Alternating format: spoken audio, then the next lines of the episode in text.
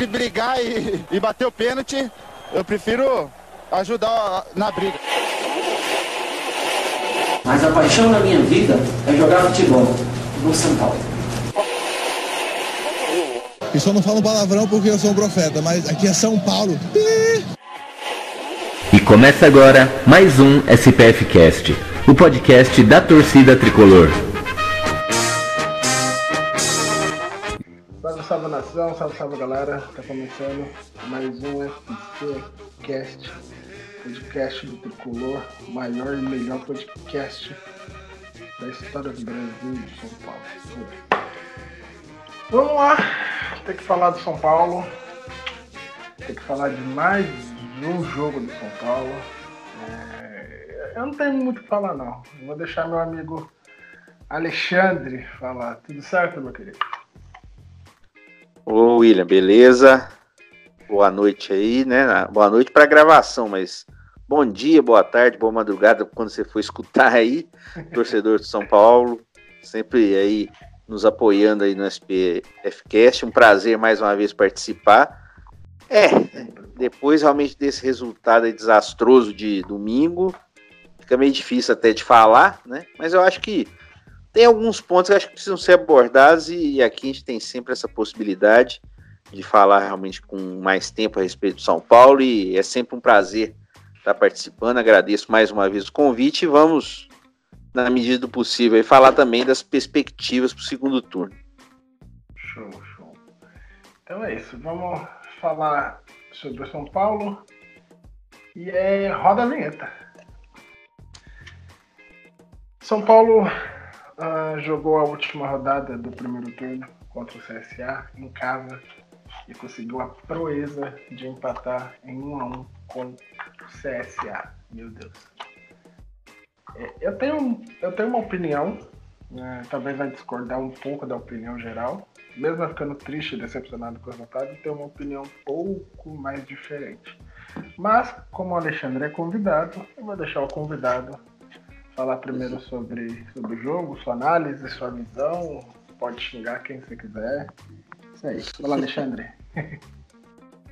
É, realmente, é, eu não sei, obviamente que o programa é combinado, mas a minha primeira impressão é, ao assistir a partida, principalmente no primeiro tempo, foi que o time conseguiu jogar um pouco melhor do que ele atuou nos outros jogos. Se você analisar que o time teve 33 chutes a gol, 72% de posse de bola, conseguiu trocar mais de 500 passes, em termos de número e até em termos de desempenho, em certo momento do jogo, principalmente no primeiro tempo, é, o time ele mostrou um pouquinho mais de disposição, um pouquinho mais de repertório do que vinha mostrando anteriormente, o que convenhamos até que não era tão difícil, vendo principalmente partida contra o Inter, que realmente foi um jogo muito fraco, né, o próprio jogo contra o Grêmio, que era um jogo ali que depois da derrota para o Vasco, vamos dizer, perdeu fora tal, voltando para o Morumbi, o São Paulo poderia assim conseguir é, se manter mais perto dos dois primeiros colocados, mas o jogo Inter realmente deu um, uma desanimada, assim como o jogo contra o Grêmio, e contra o CSA esperava-se a reação, e no primeiro tempo o time criou chances. Só que aí acontece realmente uma coisa que tem sido muito frequente no São Paulo, né?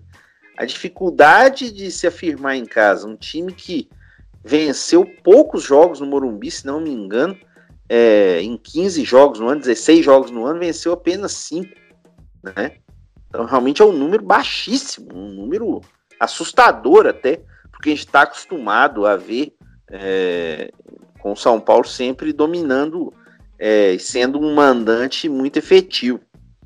E aí você vê na própria escalação do time do São Paulo e ainda com a volta dos jogadores algumas não vou dizer incoerências, mas algumas manutenções que talvez no momento elas talvez não pudessem acontecer.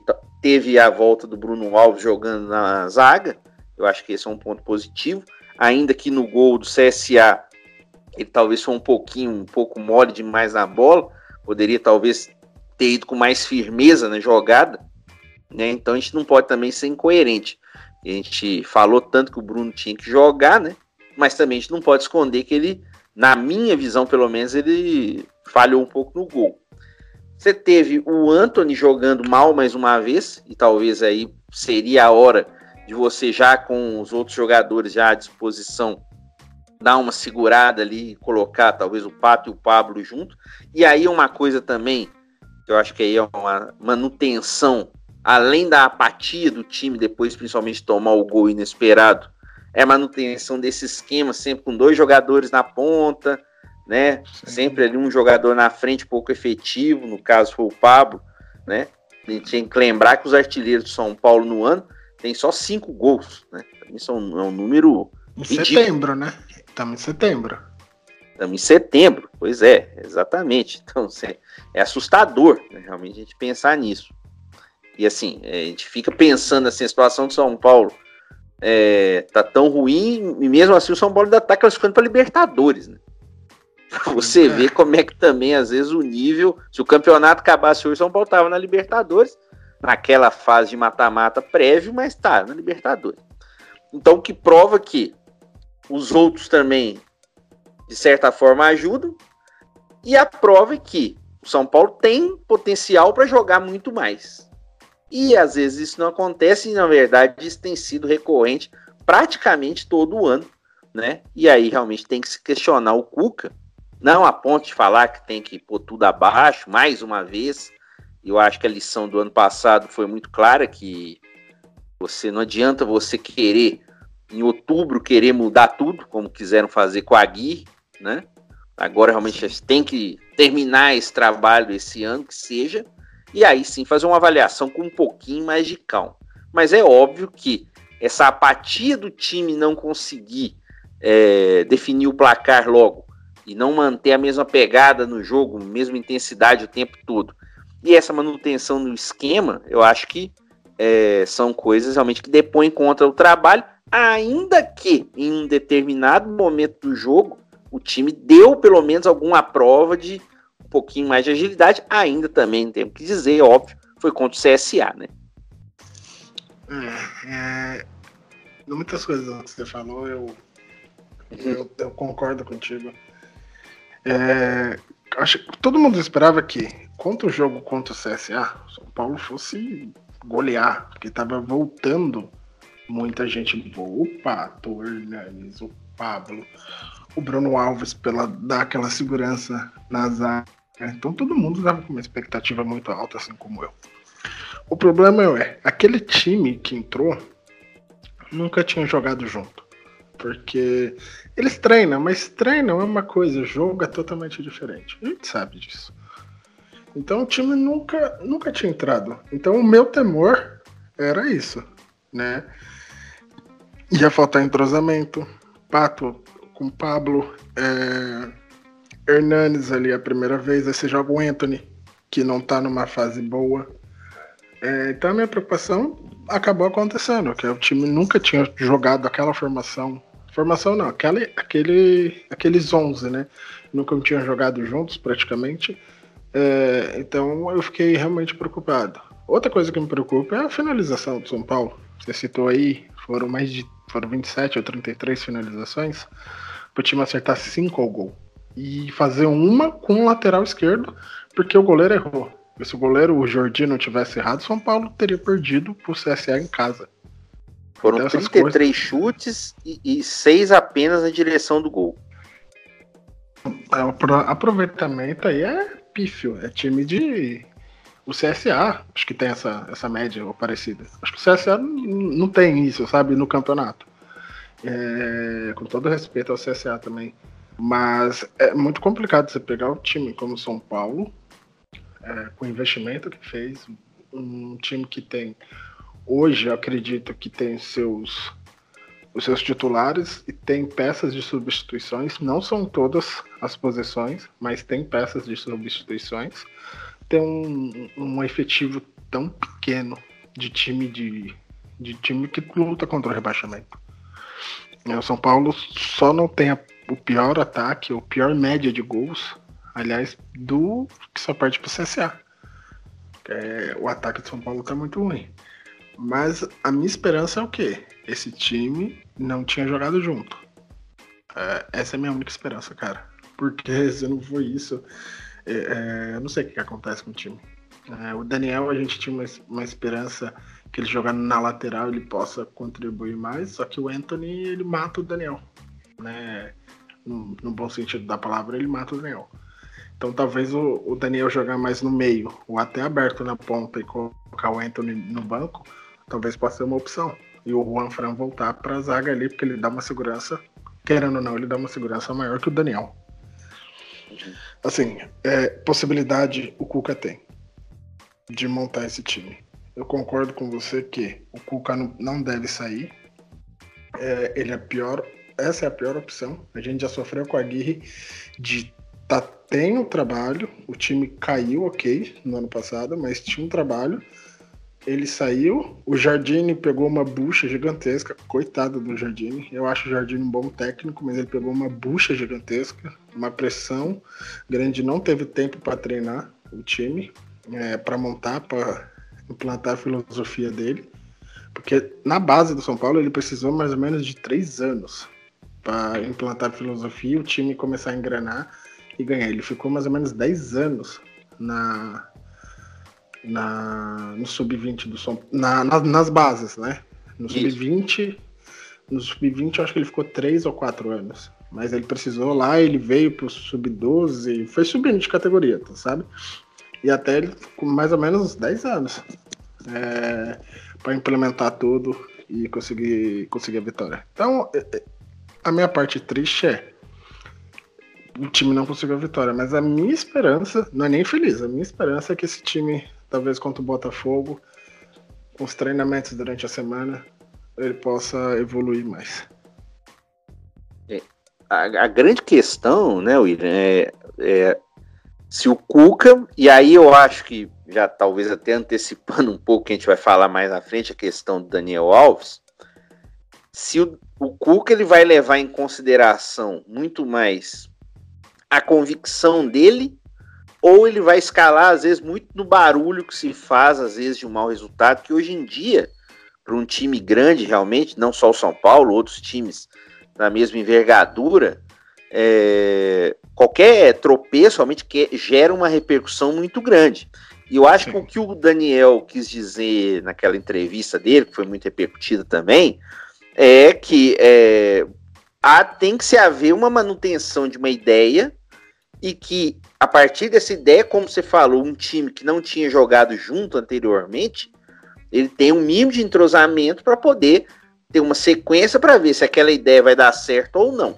Sim. Apesar de que, e aí quando você falou da posição dele no campo, do Daniel, eu concordo totalmente com você que ele precisa de um campo livre e que às vezes ele não tem.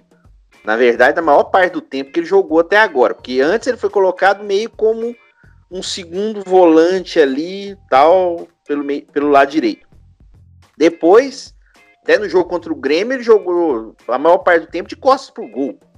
Sim. Né? Com um, um quarto homem de meio de campo e em determinado momento ele jogou de atacante, né? Mas totalmente deslocado. Agora ele voltou a jogar de lateral e ele mesmo já deu a entender na entrevista que beleza, eu posso jogar de lateral, mas eu pego menos na bola, eu posso interferir menos dentro da partida. Talvez a saída realmente seja essa para o momento.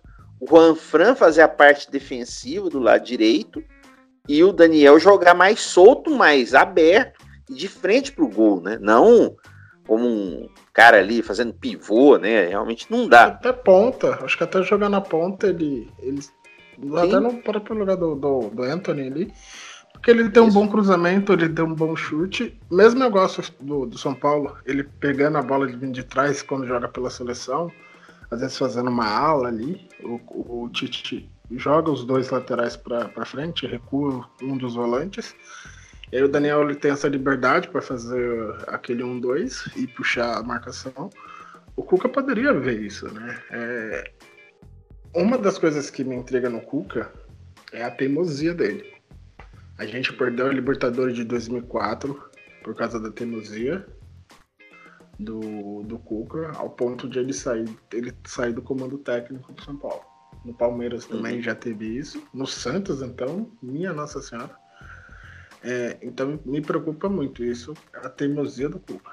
Às vezes ele abraça aquela ideia e é legal ele abraçar a ideia, só que às vezes você vê que passou uma, duas, três rodadas, não tá dando certo, muda.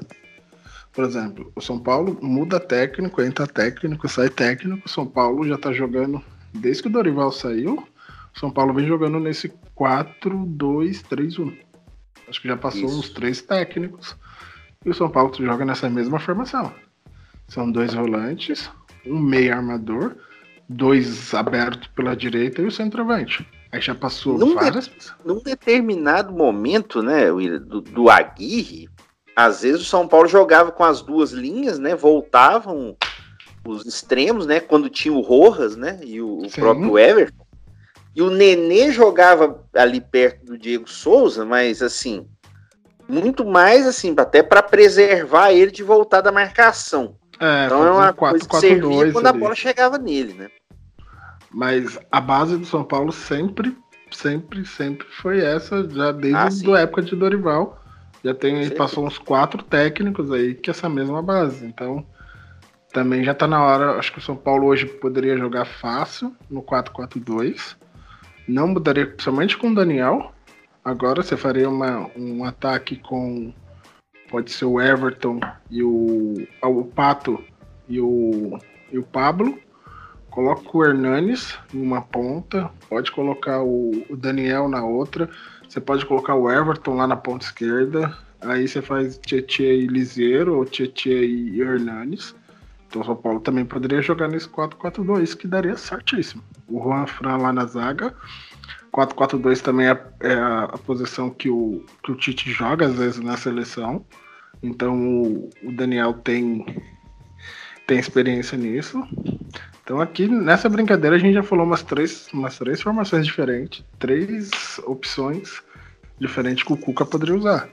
Então eu não sei o que acontece lá internamente, como é que são os treinamentos do Cuca, mas São Paulo precisa realmente melhorar para esse segundo turno se quiser pensar. Eu já me arrisco a dizer, já infelizmente, se quiser pensar em Libertadores. Porque o Sim. título. Eu sei que falta 19 jogos ainda. Mas o título eu acho que tá cada dia ficando mais, mais distante. São Paulo já tá 10 pontos de diferença de um Flamengo que tá mega embalado. Você falou das possibilidades de escalação. É, ainda tem uma outra que é talvez mais arriscada, mas talvez para esse jogo contra o CSA em um determinado momento o Cuca poderia ter utilizado. Uma coisa que ele fez, eu lembro, na época do Botafogo, que era jogar com três zagueiros, quatro no meio de campo e três mais avançados. Né? E o Daniel sim. sendo esse ala, né? Ou no, assim, no, na linha de quatro no meio de campo, ou sendo esse atacante em determinados momentos, não de costas, né? Jogando aberto pela direita. E o Juan Fran jogando um pouquinho mais recuado ali pela direita, até fazendo o terceiro homem de zaga, né? Porque ele tem a sua maior é. qualidade como defensor, né? E é, realmente, assim, possibilidade isso. tem, né? Ele fez muito isso lá no, no, no, no Atlético. Ele jogou muitas vezes de, de, de, terceiro zagueiro. Né? Assim, opção o cara tem. Aí a gente ainda tem, que não tá citando, o Vitor Bueno, tem o Igor Gomes, que são meias também. É, tem o Luan, que é uma outra opção de volância. As pessoas não gostam, mas tem o Hudson. O Hudson é, ao meu ver, às vezes ele é muito é, criticado, mas tem ele também. Então, assim, São Paulo tem opções, tem muitas opções. Tem o Elinho ali para jogar na, na, na, no lugar do Anthony, se quiser. Então, tem opções? Tem. É, o time tá voltando agora todo do departamento médico. Então tá. Então gente, o pensamento é o seguinte: tá começando o segundo turno agora, o pensamento é que tá começando um novo trabalho. Então, coloca o. repete, tenta repetir ao máximo essa próxima escalação, porque daqui três rodadas tem o Flamengo no Maracanã. É, a gente enfrenta agora o Botafogo, aí faz um jogo em casa contra o Goiás. O Goiás, assim, em casa, no Morumbi, tem que meter no mínimo 3 a 0 No mínimo 3. E aí depois vem esse jogo que é complicado demais, que é o Flamengo fora de casa. No primeiro turno a gente empatou aqui no Morumbi.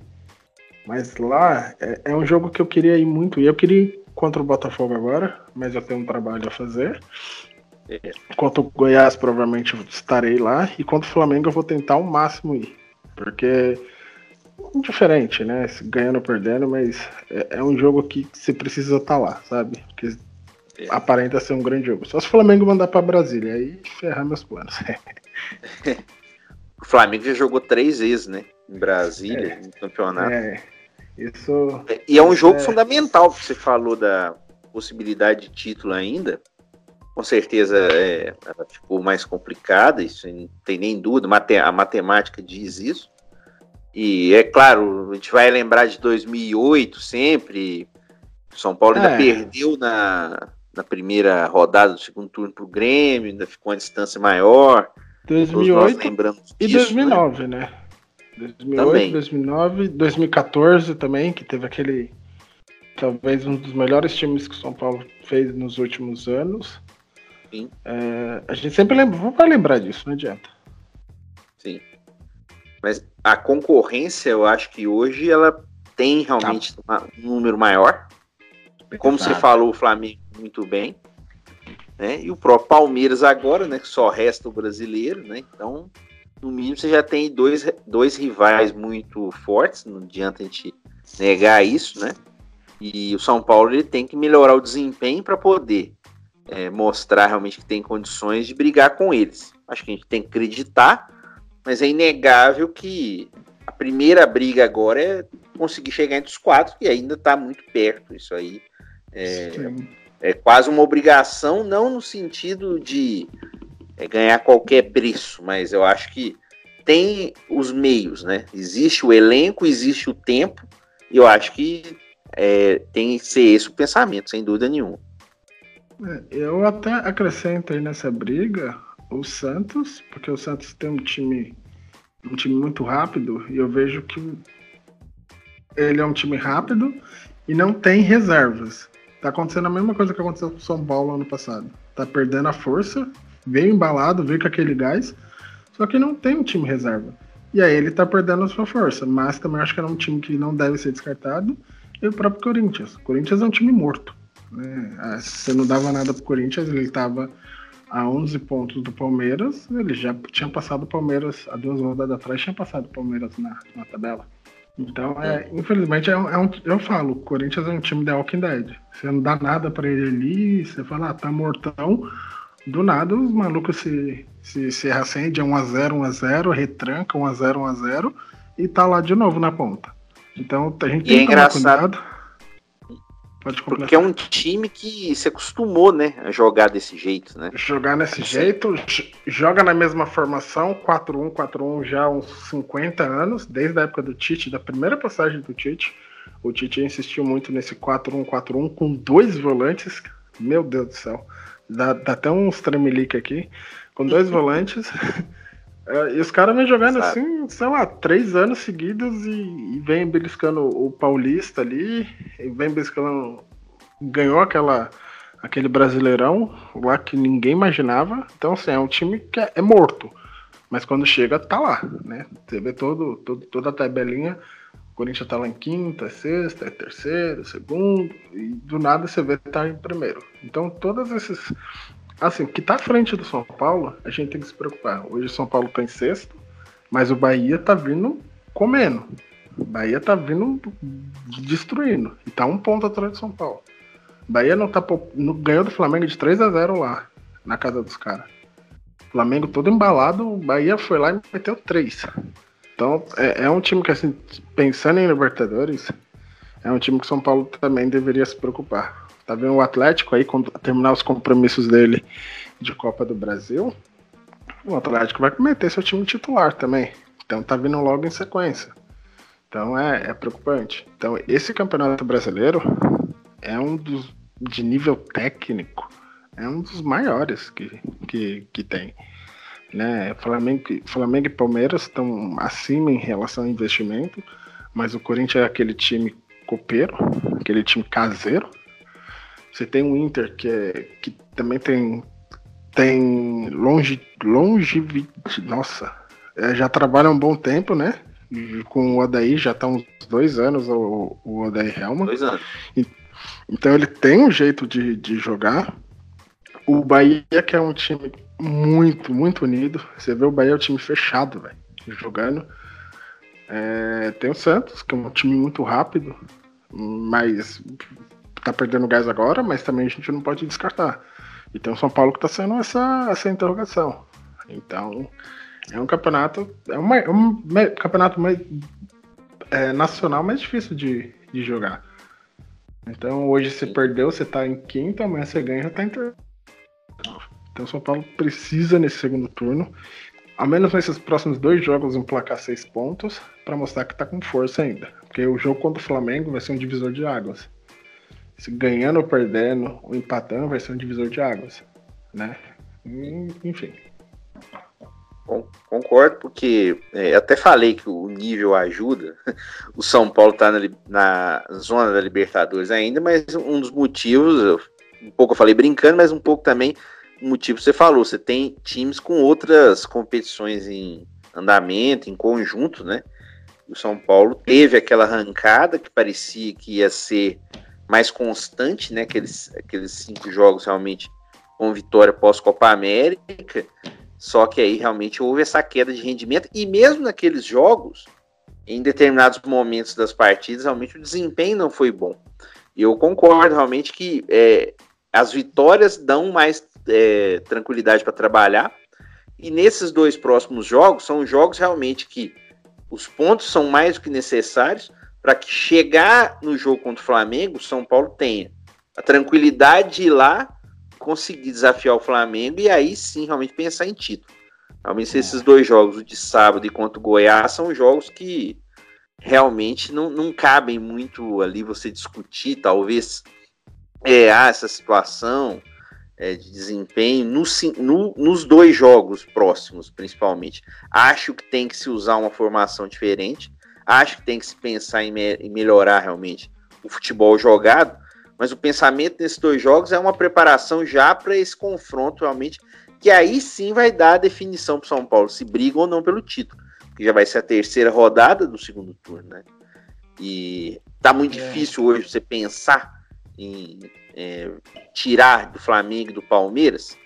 Fica difícil, mas é como você disse, em rodadas atrás o Palmeiras estava meio morto já.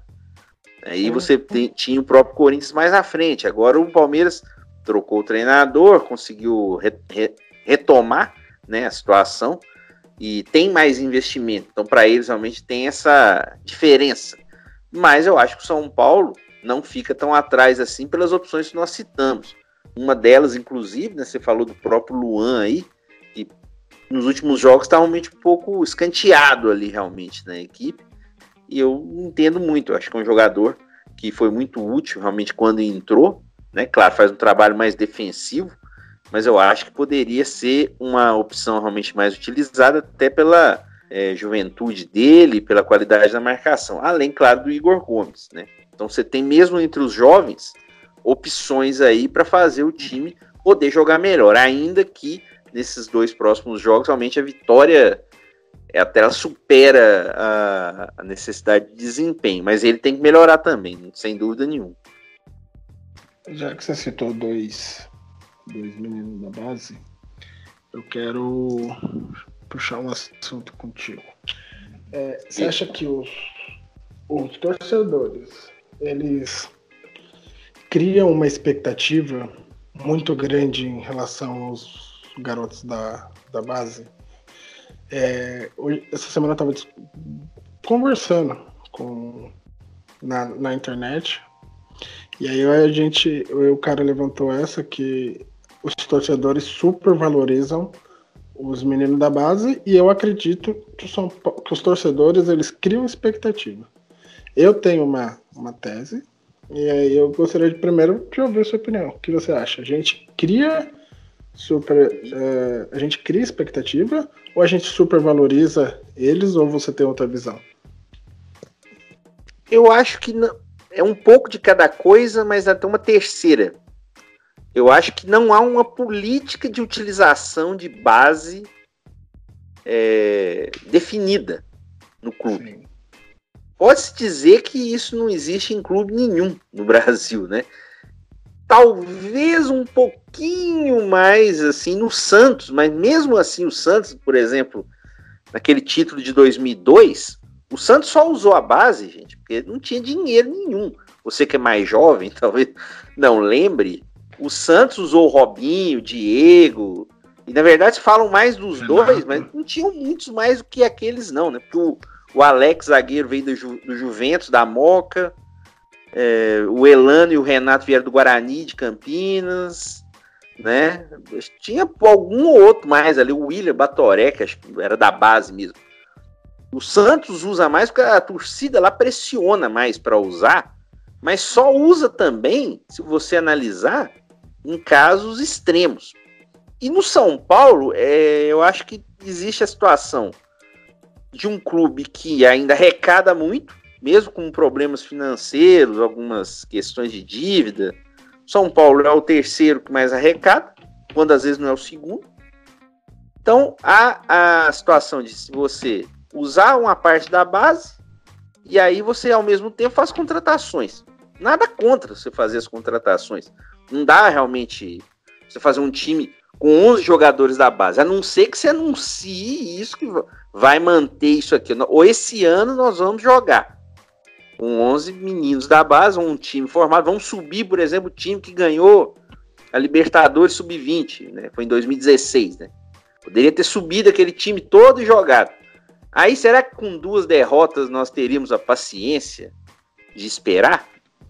Então, realmente tem esse caso também. Então, eu acho que existe um pouco do que você falou. Existe uma expectativa sempre, porque nós revelamos. Nós temos um jogador, por exemplo, nos últimos tempos, revelado da nossa base, foi eleito melhor jogador do mundo, né? Kaká, por exemplo.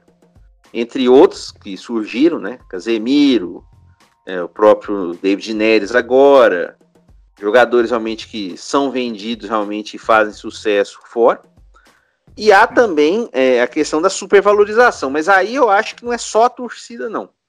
Eu acho que muitas vezes a própria mídia supervaloriza alguns nomes, né? E aí não é só no São Paulo, e, e isso realmente às vezes balança um pouco o próprio jogador, seja ele quem for. Não são todos que tenham a cabeça para manter o mesmo desempenho.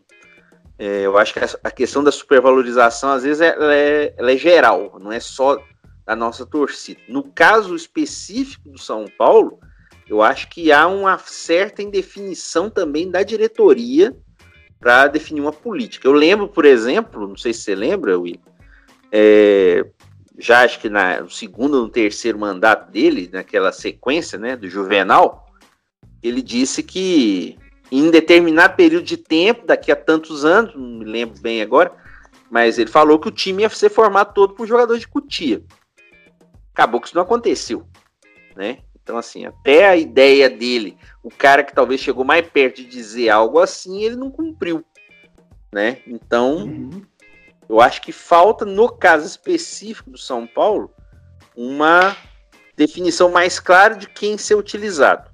Um time que vinha até, a gente né, falou do Jardim, se talvez pegasse o Jardim com aquele time e colocasse ele para jogar e dado, por exemplo, um campeonato paulista inteiro, ele vai jogar esse time aqui, como até agora me veio na cabeça aqui, o Atlético Paranaense fez algumas vezes. Tá certo que fez muito por questão de briga política com a Globo tal, né? Queriam meio que esvaziar o Campeonato Paranaense tal, mas fizeram. E em alguns momentos deu resultado. Então, talvez, no caso anos... do São Paulo, falta essa, essa utilização, essa definição também, né? É, o Atlético, em três anos, ele, com jogadores sub-23, em três anos ele ganhou dois paranaenses. Isso.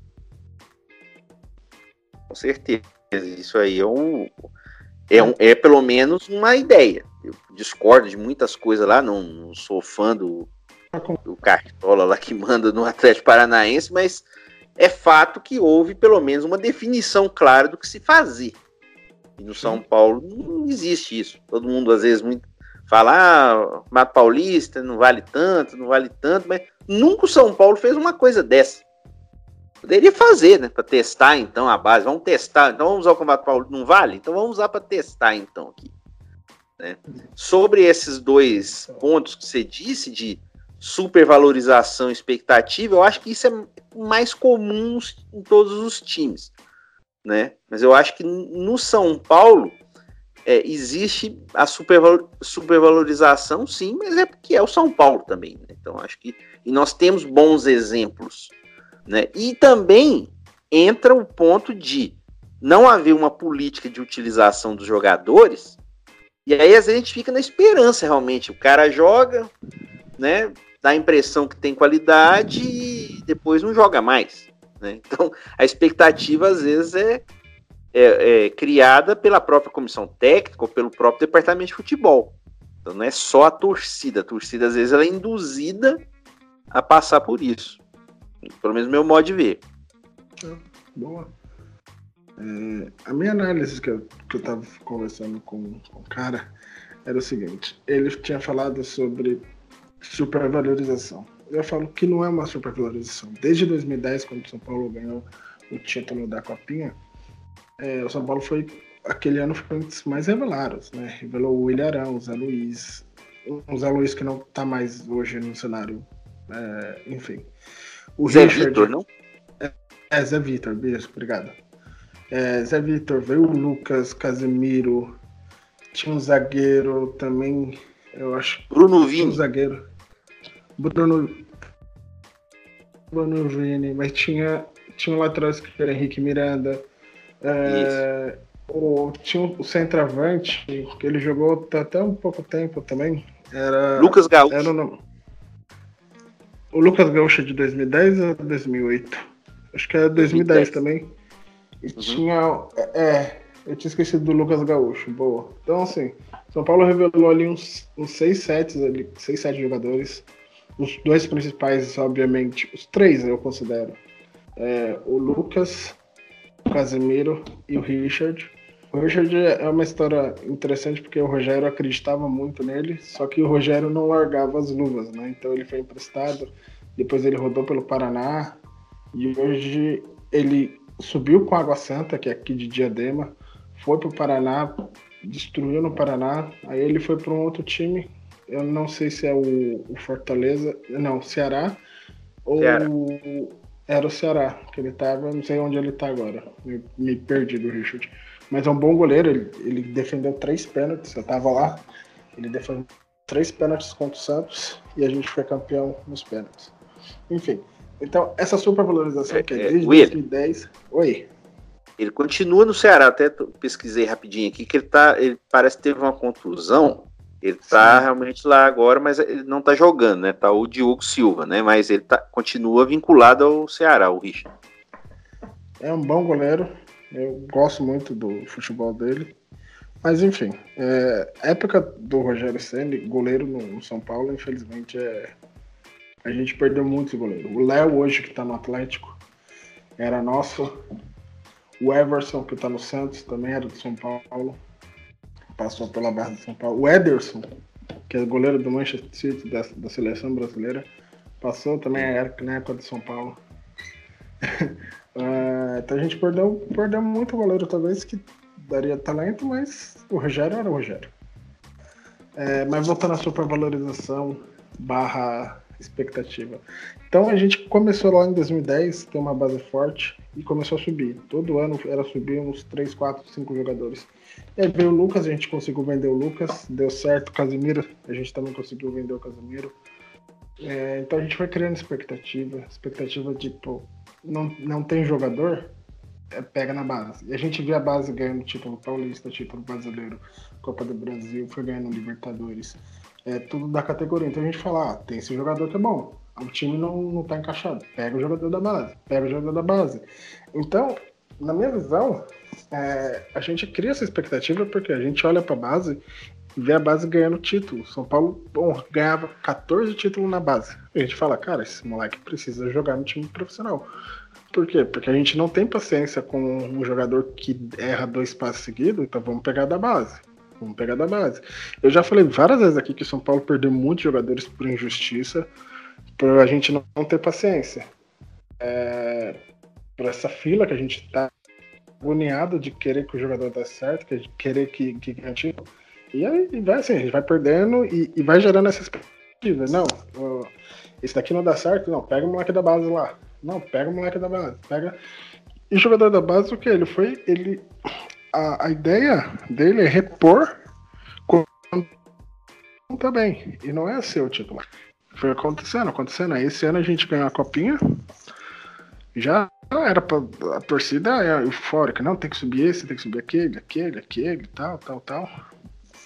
E aí subiu o Anthony, que foi o principal que subiu. Subiram outros também, ainda estão ainda, né? É, mas o Anthony foi o principal que subiu.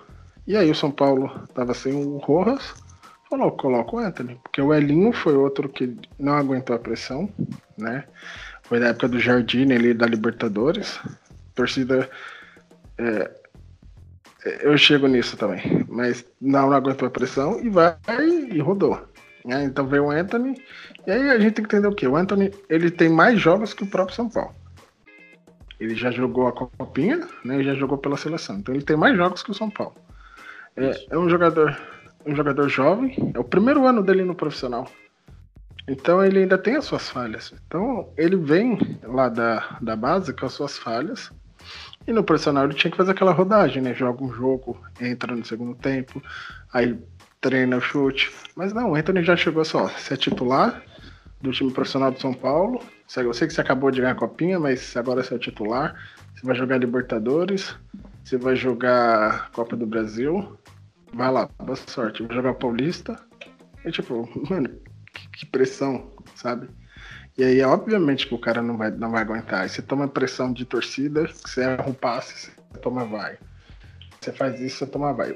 Ele não joga na, na, na posição dele. Você toma vai. E aí você é criticado e tal. A torcida, o, o, técnico acredita porque sabe do potencial do, do, do menino que tá ali dia a dia com ele. Mas a torcida não tem paciência, velho. A torcida criticou o Volpe na pré-temporada. Você acha que vai ter paciência com o Anthony, que é da base? Segundo jogo. segundo, segundo, é, foi no segundo jogo dele, no amistoso, na pré-temporada, a torcida já falando que o Volpe não prestava. Então você fala, cara, você acha que, que vai dar certo? Então, essa, essa gerar expectativa, não, ah, esse daí vai dar certo, porque no passado deram, porque, por exemplo, você pega o Lucas, o Lucas pegou a camiseta, pum, no primeiro ano de 2010, ele fez um 2010 bem fraco, mas 2011 e 2012, o Lucas arrebentou. Diferente do Neres, o Neres pegou a camiseta, a camisa, tava numa puta pressão, são Paulo tava quase entrando pro rebaixamento, aí ele serou contra o Fluminense é, no, ou foi Caria, Cariacica. Não era no, no, Maracanã, era em Cariacica ou no Engenhão. Enfim, técnico era o Ricardo Gomes. Colocou lá o. Foi no campo do América do Rio. Do América, né? Isso. Mas é, foi contra o Fluminense, se não me engano. Foi 2x1 um ainda. A gente tomou gol do Sops. Eu lembro, 2x1. Um. A gente tomou o gol do Sops. Ele pegou a bola e a pesou pra ele. Então, aí depois do Neres, a torcida falou: não, pega qualquer moleque da base que vai ser assim. E não é. Cada jogador tem, tem seu tempo. O Casimiro, a gente, a gente se orgulha, made in Cotia, made in Cotia, mas saiu praticamente escurrado do São Paulo. Eu vejo. Eu vou citar aqui alguns jogadores que eu acho que foi muito injustiça. O Michael, hoje, que tá, hoje é capitão do, do Grêmio. O, o Bruno Vini, o Tolói, o Lianco. O Lianco foi vendido por do, do, do, jogador que também já estava sendo questionado. Então a, gente perde muitos jogadores por causa de mera pressão de, de meia dúzia que ah, o jogador não pode errar. Porra, mas isso me ferra. Então essa expectativa versus é, supervalorização, acho que a gente gera muita expectativa, quer que não, ele quer que aconteça. Aí vem uma coisa que você citou de mídia também, é o novo Kaká, é o novo Lucas, novo Neymar. Pronto, mano. Aí a torcida se empolga, o jogador se empolga, o cara erra três passos, ah, não vale, não vale nada. Jogador ruim, tem que fazer isso, tem que fazer aquilo. Não dá, mano. É, é complicado. Eu concordo com você. Assim, em relação aos nomes, eu, eu não concordo com alguns. não, Sai, acho- normal, é minha visão, tipo, eu, eu tenho, eu Não, tenho não. uma visão, porque é, eu sei que você não é de São Paulo, mas assim, eu vou muito arquibancada, tô muito arquibancada. E eu, tipo, o Marco, eu me lembro um jogo que ele saiu, ele teve que sair, ó, o técnico era o Murici. O Murici substituiu ele por causa o Michael pegava a bola, a torcida vaiava, cara. São Paulo ganhando o jogo, o Michael pegava a bola, a torcida vaiava. Aí você fala, cara, não dá, mano. Entendeu? A gente. É, é, você vai o, o time ganhando, você vai vaiar o jogador. Sabe? Tipo, ele não faltou em nenhum momento em respeito. Só que, ah, falhou na marcação. Cara, é um julgamento assim. É um julgamento muito pesado, sabe? Eu, eu tenho isso. Eu sou muito São Paulino. Tipo, eu vou apoiar meu time nos 90 minutos. Mas, cada torcedor age de uma forma. Eu entendo e respeito. É, não, com certeza. É, no caso, eu só não concordo, assim, eu acho que tem casos próprio gosto de jogador mesmo. Acho que o Michael, eu não acho que foi injustiçado, eu não diria. Eu acho que ele, no São Paulo ele não jogou tanto quanto ele jogou no Grêmio. Tudo bem, tinha a questão da pressão da torcida tal, em alguns momentos. Mas aí também eu acho que entra a própria qualidade do jogador. No Grêmio ele conseguiu se encaixar melhor. E aí entra, dá para fazer um paralelo é, com o que você disse do Anthony fazer mais jogos do que todo o time do São Paulo. Você lembrou uma Não, que coisa o próprio São Paulo, passa por batida, né? Que o Que, próprio é ele ter jogado a, a Copa São Paulo e o torneio de Toulon, né? E aí talvez falta a própria gestão do futebol do São Paulo ver que o jogador talvez esteja mais desgastado que os outros e possa aí, é, em determinado momento, aguardar um pouco, fazer uma recuperação e não já chegar e ir jogando, jogando, né? Eu acho que são falhas na gestão do futebol que explicam também é, esse momento do São Paulo, é, talvez não conquistar tanto quanto a gente gostaria. Eu acho então Sim. isso aí independe às vezes do próprio jogador e do técnico. né? É, eu, eu vejo isso tipo uma falha. Eu acho que o Anthony ele tinha que ser para ser mais um e não ser a peça, a peça fundamental. A gente trata o Anthony como ele se fosse um, um Hernandes que veio para ser o Salvador, como se fosse o Pablo. Mas tem que entender que ele tem 19 anos. É, 19, é 19 anos. É 19 anos. O Anthony tem 19 anos. Acabou de subir da base. Ele ainda tinha mais um ano de base. O ano que vem, se você quiser colocar ele na, na Copa São Paulo, ele tem idade para jogar a Copa São Paulo. Então, essa pressão que faz com, com o Anthony é, é- eu acho tipo totalmente desnecessária. Foi a mesma pressão que fizeram com o Casemiro, tipo, ah, não marca, é, falha, falha. O Casemiro saiu daqui foi pro Real Madrid. Do Real Madrid fez alguns bons jogos, aí o Porto foi lá e contratou. No Porto, pum, destruiu destruiu, foi na Liga dos Campeões. Tal. A, a, a sessão meteora deles só no, no Porto só não é igual a do Militão. Mas o Real Madrid vendeu pro Porto. No ano seguinte, o Real Madrid se arrependeu e comprou ele. Hoje é titular absoluto. Capitão. ah, Era capitão né, da, da seleção brasileira. É, titular absoluto da seleção. Então, é, é essa falta de paciência, essa falta eu- tudo isso é por causa que o São Paulo não ganha título. Se te ganhar- tivesse ganhado o. Paulista, se tivesse ganhado o. Paulista, não teria metade dessa pressão, entendeu? Então, o Hudson jogou improvisado no Campeonato Paulista, foi o melhor lateral paulista que teve, ninguém reclamava dele. Aí o Hudson não quis jogar mais na lateral, ah, o Hudson não presta, tá, é isso, aquilo. Aí você fala, cara, não é assim.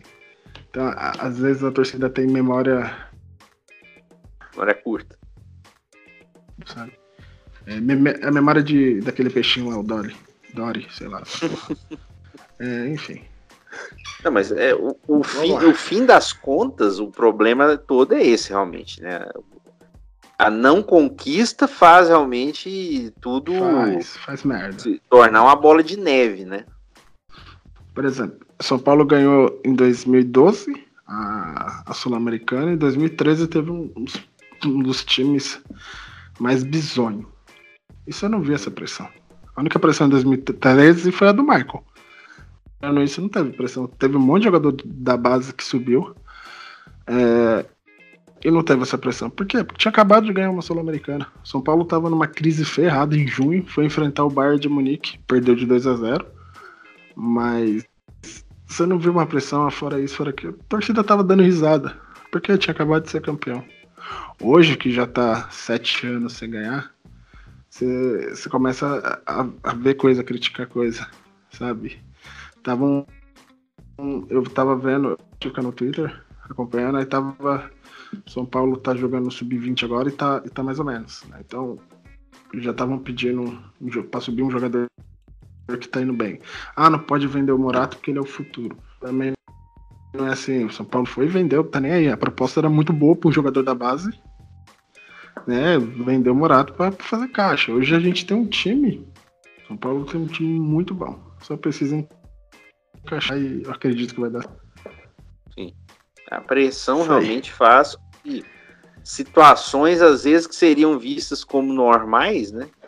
Ou assim, decisões sejam contestadas, né? E as próprias decisões às vezes sejam tomadas meio que no, na emoção. E aí que eu Sim. acho que tem que ser cobrada também a diretoria por às vezes, né, agir dessa forma. Por isso que eu falei né, quando você é, falou dessa definição da base, seria uma expectativa ou um própria o superdimensionamento dos jogadores, eu acho que entra também esse fator, né, da própria política do clube que assim é, viu o time ganhar muitos títulos, é, não soube tanto o que fazer, né? Muito é, é, atordoado por não conquistar né, as, as, os títulos, né? Isso atrapalha qualquer trabalho, não só no São Paulo, mas eu acho que poderia também ter tido um pouquinho maior, um pouquinho mais de definição naquele momento de utilização ou não né, da base. Mas é, em linhas gerais eu concordo. Eu acho que realmente a expectativa, às vezes, ela toma um, um, ar de exagero até da nossa parte, com certeza. Sim, porque se, se, a torcida, se a torcida, isso eu falando de torcida, nem estou falando de diretoria. Se a torcida fosse racional, ela ia entender o que eu falei lá no começo. Foi a primeira vez que o time jogou junto. É, desses, desses aí, quatro, tava, os quatro principais estavam voltando do departamento médico. Então, tem, às vezes a gente precisa ser racional. Eu, eu quero ganhar o brasileiro desse ano? Quero. Eu quero ver o São Paulo bem? Quero. Quero ver o São Paulo goleando? Quero. Mas eu também preciso entender as condições para isso acontecer. Eu tenho, eu tenho muito disso. Tem torcedor que concorda, tem torcedor que não concorda, tem torcedor que quando ouvir isso vai me xingar. Mas, cara, é, a gente precisa ser racional. O São Paulo hoje tem um time X, mas é um time que ainda não tem entrosamento. Tem um time com potencial, mas talvez já pensando lá para Libertadores, sabe? É, o projeto do São Paulo eu vejo que é um projeto a longo prazo, não é um projeto para ganhar, não. Tem, trouxe o Daniel Alves, trouxe o Juan Fran, a gente vai ganhar tudo, vai ganhar Brasileirão. Não, é um projeto para se estruturar com o Cuca e para ganhar já, para jogar uma Libertadores. Hoje, o grande objetivo do São Paulo, o primeiro objetivo de São Paulo, é se classificar para Libertadores. Se der, ganha o título. Se não, é vaga da Libertadores direta. É, acho que esse é o primeiro objetivo. Primeiro você garante ali a, a, o sexto colocado, né? Até o sexto colocado. Depois você garante, tenta a vaga direta. Se der, o título. Se não, é Libertadores.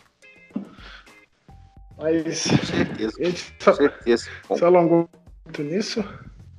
Vamos falar de Não, mas eu concordo. Eu acho que é importante a gente falar da situação da base, porque eu acho que é, ela é o futuro, mas não pode ser, como você falou especificamente do Anthony, a solução única. Eu acho que Sim. ela é um complemento para que uma, a partir de, de uma base já formada de uma equipe, realmente aí sim haja um trabalho que dure mais tempo, para que aí sim os títulos apareçam. Claro que às vezes tem time que consegue ganhar algum título de uma forma até talvez um pouco inesperada, mas na maioria dos casos você tem a formação do time primeiro, né, que às vezes leva um tempo, algumas derrotas acontecem, para que aí sim realmente possa conquistar os objetivos.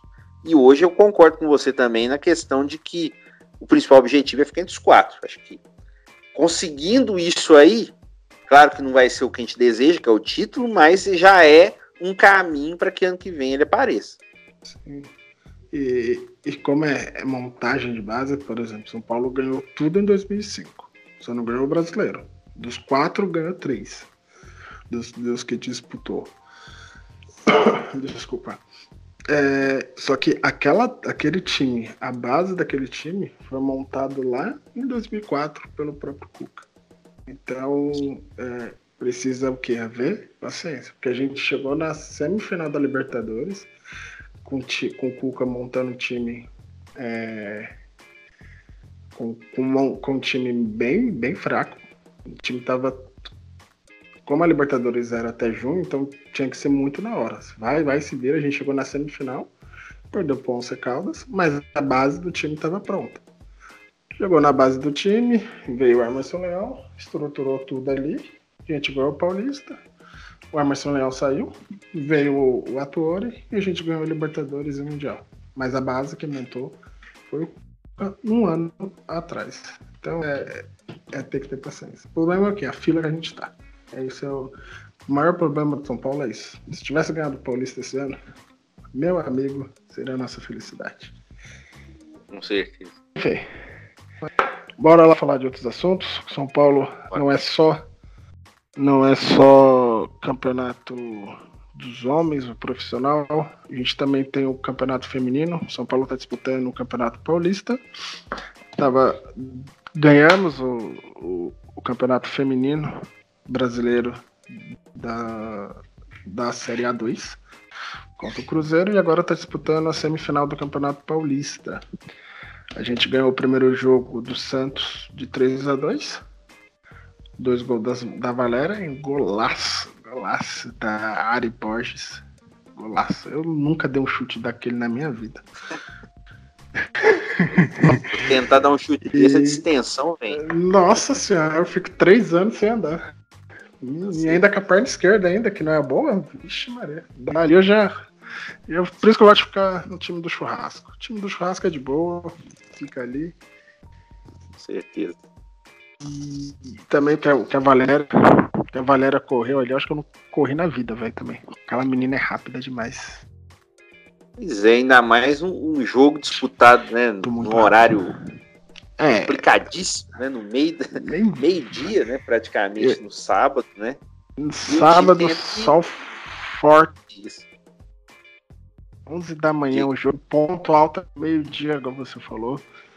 Cara, essas meninas são, são guerreiras demais, velho. Porque a Federação Paulista não, não ajuda. A Federação não ajuda. Esses horários aí tá, tá na hora mesmo de mudar, porque castiga demais, cara. Castiga demais. Não, até a gente falou, eu tive a honra de participar né, de outro programa também com o Beto, né? E a gente falou realmente da possibilidade da questão dos horários, né? Que você disse agora, né?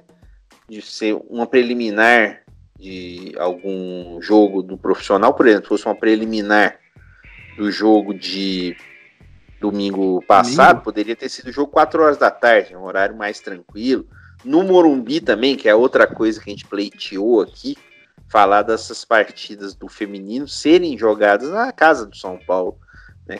A gente entende que tem questão de Sim. transmissão, direito de transmissão, também é, entendem talvez por ser ainda uma modalidade que ainda não conseguiu talvez é, o espaço para lotar né, um, a, com a, todos os estádios, com a própria tradição, é, a, preferem jogar realmente no Paquembu, um estádio mais central, a própria ação da prefeitura também, né, para o Paquembu não ficar subutilizado, mas eu acho que realmente seria interessante fazer essa associação com o próprio é, Morumbi realmente vai dar uma identificação ainda maior do time realmente feminino com a torcida, que eu acho que já vai acontecendo.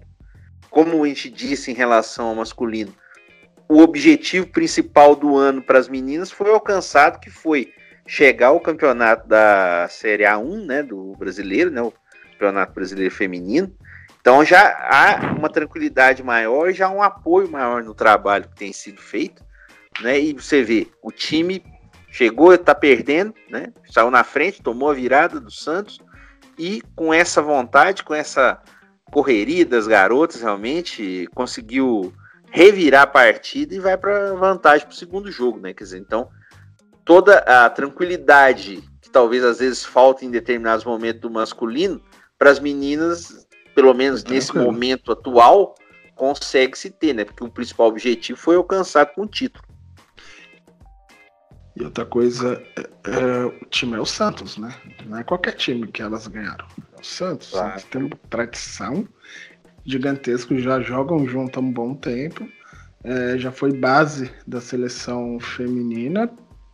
Então não é pouca coisa. E, e, o time de São Paulo tem muita, tem muitas meninas jovens, né? Acho que se for pegar a média do time, deve ser lá dos seus 19, 18 ou 20 anos. Sei lá. A média do time é essa. Então é um time muito jovem ainda. Se fosse fazer uma comparação, eu sei que é uma comparação bem, bem trouxa, mas se fosse colocar nos, no, como no masculino, seria o sub-20. Né? Então, assim, tem que valorizar demais o que elas estão fazendo.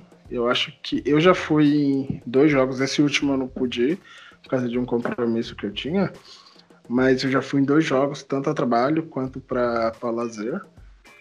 E é sempre um prazer ver elas jogando. O jogo contra o Palmeiras foi um jogo muito difícil. Elas conseguiram é, conseguir o resultado. Agora contra o Santos foi um jogo também difícil demais e, e tenho certeza que no próximo sábado vai ser pedreira. Então, assim, elas precisam estar forte, firme. Espero que elas estejam comendo bem, dormindo bem, se alimentando, que o ar-condicionado esteja funcionando no quarto dela, porque elas vão precisar de toda. Com certeza que pareça. Tem essa vantagem aí, mas eu concordo. O Santos é um adversário realmente fortíssimo, né? Eu acho é, muito complicado, né? Mas eu, o que eu vejo nesses jogos das meninas realmente é um time muito bem montado, né? Pelo treinador, né? O Piscinato, né? O Lucas Piscinato. E também um time com muita disposição. Então, realmente, isso aí eu acho que a gente pode até ter é. essa tranquilidade que disposição da equipe não vai faltar, né, para conseguir essa vaga na final. E espero que aconteça realmente. É, eu também, eu também torço porque é, eu tenho, tenho certeza que vai ser um grande eu, Isso vai ser jogão, vai ser jogão. Certeza. Isso aí. Então, outra modalidade também no Campeonato Paulista de é, eu gosto muito, acompanho, vou na quadra, no ginásio, ginásio Morumbi, que eu esqueci o nome, mas é, é o nome de um conselheiro. Eu vou, acompanho. São Paulo fez agora o,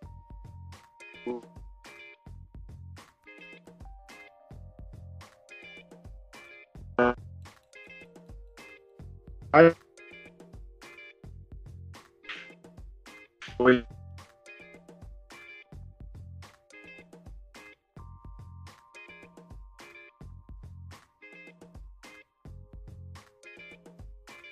aqui o ginásio do Morumbi e depois enfrenta no final de semana ou na terça-feira, não me, não me recordo a data, enfrenta o Bauru na casa deles. Então são dois jogos. São Paulo ganhar os dois, estamos classificados. E outra notícia que saiu é que a tabela da NBB, que começa em outubro, acho que é 26 de outubro, começa no final de outubro, saiu e 15 de outubro. Paulo pegou a... 15 de outubro. Boa. 15 de outubro. 15, é verdade. Primeiro jogo dia 15 de outubro. E saiu a tabela do, do São Paulo né, os 15 jogos que o São Paulo vai fazer no primeiro turno. E o primeiro adversário do São Paulo, nada mais, nada menos, fora de casa, é o Corinthians. que gosto. Pra começar bem o campeonato, sem pressão nenhuma, cara. Sem pressão nenhuma. Alexandre, o que você acha desse primeiro confronto? Sem pressão, sem pressão. Tranquilo. Já começa realmente né, sem Não, rivalidade. Os cara... Não, tranquilo. É dedo, dedo no oi, é voador, tranquilo. É só o Corinthians, um clássico, né? Vamos lá. E aí? E, e depois, Cara, né, o, o, desse, ele faz mais dois jogos em casa.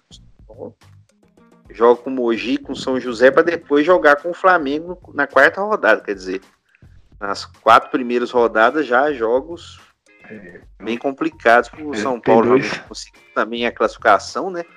Começando esse trabalho Sim. do basquete, né? Conseguiu realmente na a partir da liga de acesso e agora realmente São Paulo com um trabalho muito interessante do gestor, né? Do João Fernando Rossi, que ele realmente assumiu realmente esse projeto do São Paulo, levou o Claudio Mortari, né? Para ser o treinador, né? Um, um treinador experiente já no basquete brasileiro e o São Paulo realmente é, levando a marca para outros esportes, eu acho que isso é muito importante, né? Eu acho que, claro, São Paulo é futebol clube, mas eu acho que essa tradição do São Paulo em outros esportes, principalmente no atletismo, né? Que nós tivemos o Ademar Ferreira da Silva, bicampeão olímpico, né? Então eu acho que o São Paulo sempre teve essa, essa veia polidesportiva, né? Então eu acho que é Sim. é muito importante, não tive a chance de acompanhar tanto quanto você, o, time, William, mas eu acho que já é um, um, um passo realmente já conseguir permanecer, chegar no NBB e conseguir permanecer para que o trabalho seja fortalecido. Não. Plenamente. Eu já acompanhei desde o ano passado a Liga Ouro. Esse ano passado, não, esse ano, né? É, a Liga Ouro tô acompanhando o Paulista e provavelmente eu vou no NBB. Desses jogos aí, é, querendo ou não, o Franca, que tá engasgado, as duas derrotas que o São Paulo teve, principalmente a que teve aqui no ginásio do Morumbi. São Paulo ainda é um time que tá em formação. É, esse time é um time novo, mudou totalmente da, em relação à Liga Ouro. Saíram. São Paulo só tem dois jogadores da Liga Ouro. Dez foram substituídos é, uns, é, nove foram substituídos. Então é um time que está em formação ainda, está precisando é, treinar, está precisando jogar, porque a NBB vai ser difícil. Então o Franca, que o São Paulo perdeu no Campeonato Paulista na primeira fase, está engasgado. São Paulo, o primeiro jogo faz lá. Pinheiros vai ser um jogo difícil. Flamengo, Bauru, Mogi. Então, assim, é, São Paulo hoje está no primeiro escalão ali. Então vai, vai enfrentar um Flamengo vai enfrentar um Franca que já estão jogando há cinco anos numa pegada forte. O Flamengo que é, é se não me engano, é o pentacampeão da NBB. Tem o Franca que também vem forte, então não vai ser fácil. Vai ser um campeonato que São Paulo vai suar bastante para ganhar, mas eu acredito bastante no time. Acredito principalmente na força da, do nosso ginásio ali. É uma pressão pequena, mas já é uma pressão, sabe? É, a gente vai ver muito sobre, sobre isso. Eu espero que a gente ganhe o título mesmo. Não tô tão confiante assim, mas vou estar tá lá. Todo jogo que eu puder, estarei lá. Podendo chegar realmente nas fases eliminatórias já para o São Paulo é. aparecendo agora na NBB, já vai ser um caminho para chegar a esse objetivo, com certeza. Sim, eu acho que chegar, chegando no, passando da primeira fase, primeiro, segundo turno ali, chegando nos playoffs, eu acho que é outra coisa, né? Você já mostra, tipo, poxa, primeiro ano do basquete já chegou na, na final da Liga Ouro. Aí tá disputando já os playoffs do Paulista. E vai disputar agora o. disputar o playoff da ano que vem da NBB. Já mostra uma força muito grande, né? Já mostra interesse de outros clubes, porque dinheiro para investir o São Paulo tem pro, em relação a futebol, basquete, é totalmente diferente. São Paulo teve em caixa 5 milhões para investir no, no, no basquete. Isso pro basquete é como se fosse, sei lá, o Palmeiras investindo, sabe? É muito dinheiro, 5 milhões no, no, no, basquete. Então isso é muito importante para o São Paulo, é, esse campeonato paulista, para o time desenvolver e chegar muito forte na NBB. Acredito. Não tô confiante, mas acredito que a gente pode, pode fazer um bom campeonato. E Também você falou de outra. Espero, espero acompanhar mais até, né? E poder realmente ver realmente essa ascensão do São Paulo. Só para registrar, né? O ginásio é o Antônio Leme Nunes Galvão, né? Conselheiro São é. Paulo, né? E foi, tradicional. Foi, foi reformado ano passado Tá, ginásio é bonito. É bonito, bonito. Quem nunca foi É, quem é aqui de São Paulo deveria ir. Quem fora, você que é fora de São Paulo, assim, quando tiver oportunidade, é, é. Tem, ele, ele, é aberto à visitação para ir lá fazer uma foto. É, no Tour do São Paulo agora ele já está incluído. Enfim, vão, apoio São Paulo, é de graça. Tanto o futebol feminino quanto o basquete é de graça, então é bom para levar criança. Pra... É praticamente a torcida única, essa torcida do São Paulo. É muito tranquilo de chegar. Enfim, é de graça, mano. É de graça para ver o São Paulo. Tem coisa melhor. Então, tem que ir apoiar. Você falou de outras modalidades. São Paulo também esse ano estreou no, no vôlei. É o São Paulo Barueri. Os jogos são lá em Barueri. E também vai disputar o Campeonato Brasileiro. Enfim, esse ainda não tive a oportunidade de ir, porque é em Barueri, fica às vezes é contramão, principalmente de horário. Jogo de basquete, jogo de vôlei começa às 21 horas. E é o feminino, né? É treinado pelo Zé Roberto, que é da seleção, treinador da seleção é, brasileira. No, no vôlei pode isso, treinar um time e seleção. Enfim, também eu acredito que aí São Paulo possa, possa ir longe também, porque o Zé Roberto tem um histórico incrível, então é sucesso. Tem outras modalidades. Zé Roberto é que... tricampeão olímpico, né? Só isso, né? contando, né? Contando com os homens e as mulheres, né? E é São é. Paulino, né? Você sempre falou, externou, né? Que é São Paulino e que esse projeto também renda frutos, né? O vôlei né, tem esse detalhe que você vai lá, você não sabe a hora, né? De terminar, apesar de que agora tem, né? Aquela limitação de 25 pontos tal, mas às vezes realmente tem essa dificuldade mesmo de horário. Imagina é. realmente a distância, mas é, que seja realmente também um projeto é, recompensador para o São Paulo. Eu acho que essa, essa poliesportividade do São Paulo faz a marca realmente ser mais divulgada. E eu acho que cabe realmente a própria gestão do clube saber aproveitar isso, né? Sim, realmente com ações de marketing e, e, tudo que possa realmente valorizar ainda mais a marca do clube. Eu acho que isso é, e claro, com os resultados também em cada modalidade, né? Eu acho que tudo é um conjunto que só fortalece o clube. Para ficar forte mesmo, para ficar um, um fechado, acho que falta o vôlei masculino e futsal. São Paulo tem um time bom de futsal. É, investimento tem para fazer, é, de parcerias, etc. Acho que falta só isso. Aí para fechar, para ficar um ciclo Sim. de investimento. E também, Sal, quem sabe, é fundamental realmente essa associação com o próprio futebol, né, de campo, né? Eu acho que que se, já aconteceram né, times de futsal de São Paulo, também no caso, é, sempre em parcerias, né? Que eu, que eu me lembro. Futuro. O próprio né? Barueri também. Sim. É, se tiver lá, já pode uma parceria e acabou. Isso. Com certeza.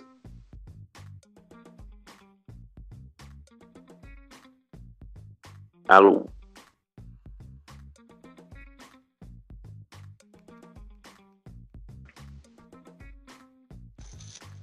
Alexandre? Alô, deu uma sumida no áudio aqui, mas agora tá ok. ok. Não, depois eu já. É, então vamos, vamos finalizar. Sem problemas. Quero agradecer novamente sua. Não, tranquilo. Quero agradecer a sua participação. É sempre um prazer receber aqui. Receber, é, é, de fora, né?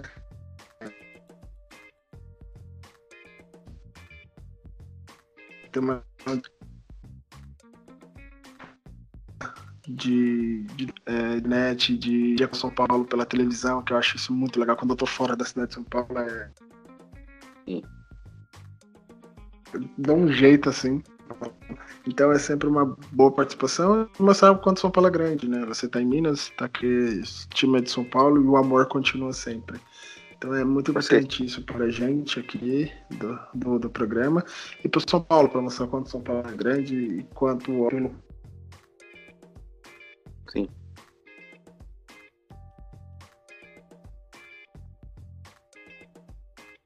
Alô? Alô?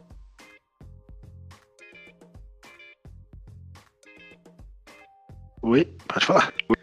É, não, é porque tá dando uma sumida no som, né? Depois ele vai cortar, né? Um... Ah, mas você conseguiu ouvir? Boa parte, não, mas eu. Mas aí, aí eu vou, vou fazer a despedida normal, mas agora tá, agora tá ok. Ok, Beleza? vai lá. Tranquilo.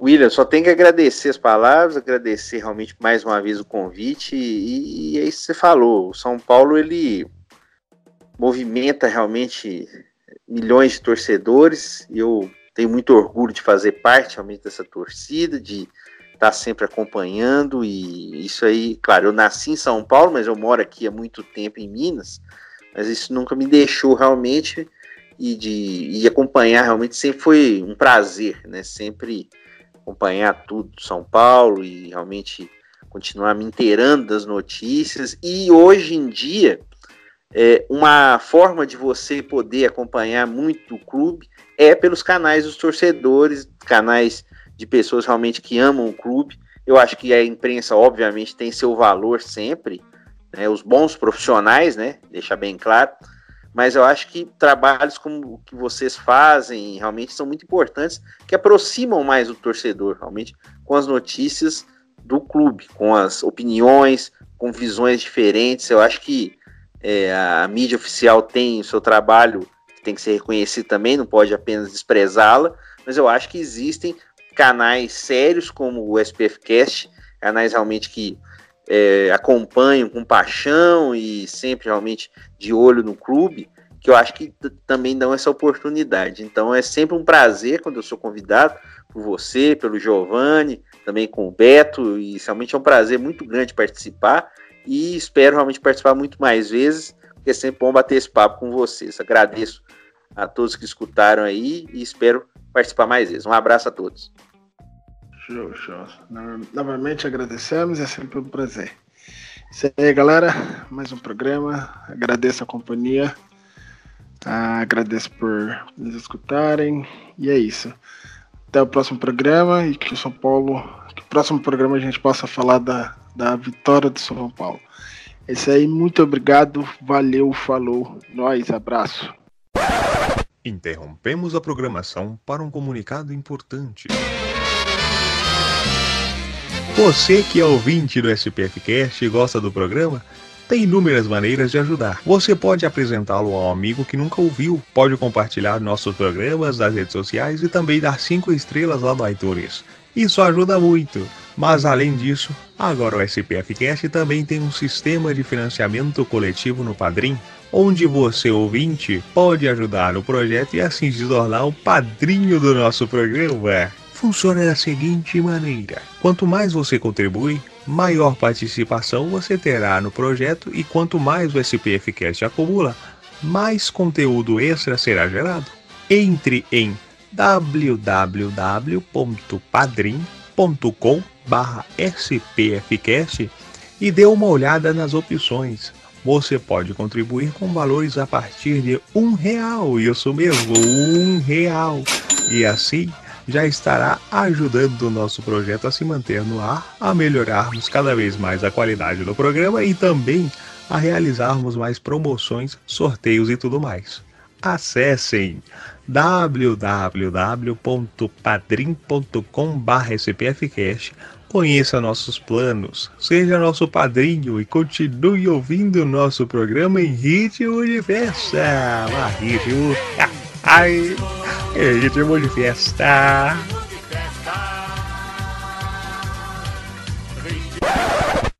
My life be like, ah, yeah. My life be like,